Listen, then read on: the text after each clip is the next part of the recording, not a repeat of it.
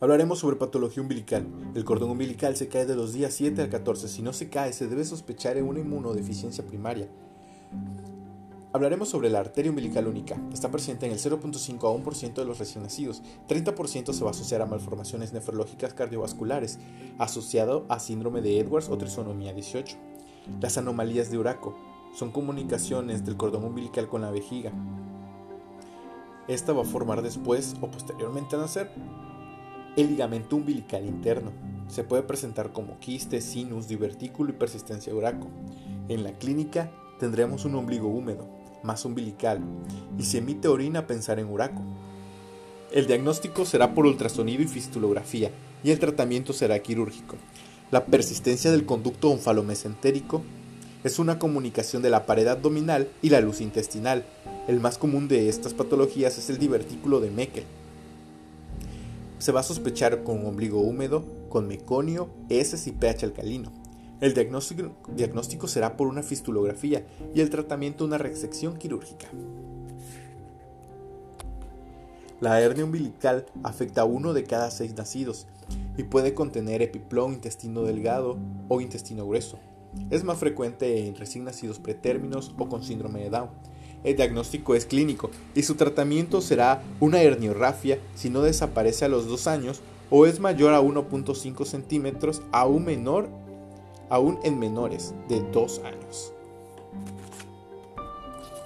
El onfalocele es una patología que afectará a uno de cada 400 nacidos. Es una eventración de las vísceras a través del anillo umbilical. Está cubierto por un saco de apnios y peritoneo y puede tener asas, hígado y vaso. Es más frecuente en cromosopatías 13, 18 y 21. Aumenta el riesgo de hepato y nefroblastoma. El diagnóstico prenatal será por ecografía o por un aumento de la alfa-fetoproteína.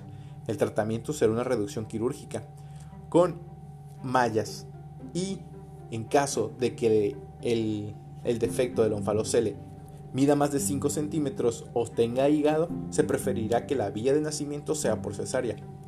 Las gastrosquisis aparecen en uno de cada 200 nacidos. Es un defecto de la pared lateral umbilical. Todos tendrán más rotación intestinal. Es más frecuente hacia el lado derecho y 10% presentará atresia duodenal. No está cubierto por peritoneo y es raro que tenga vísceras abdominales. Es frecuente que tengan reflujo gastroesofágico. El tratamiento es quirúrgico. Si no se puede realizar un cierre primario, se colocará una bolsa protectora. Se medirá también la presión intraabdominal por el riesgo de que tengan síndrome compartimental y la presión intraabdominal normal o que deben de tener estos pacientes es menos de 20 centímetros de agua. Una infección umbilical, también llamada onfalitis, es la infección de la base del cordón y tejido circundante. La causa más común es el estafilococo aureus. Otros pueden ser como la E. coli, bacteroides, clostridium. Hay afectación sistémica si hay una secreción purulenta, mal olor, fiebre mayor a 38, ictericia, taquicardia, taquipnea.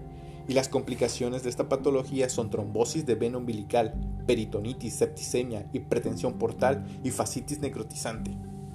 El tratamiento será antibióticos en el caso que la afectación sea mayor a 0.5 centímetros o menor a 0.5 centímetros con datos sistémicos, se optará por comenzar un manejo antibiótico IV.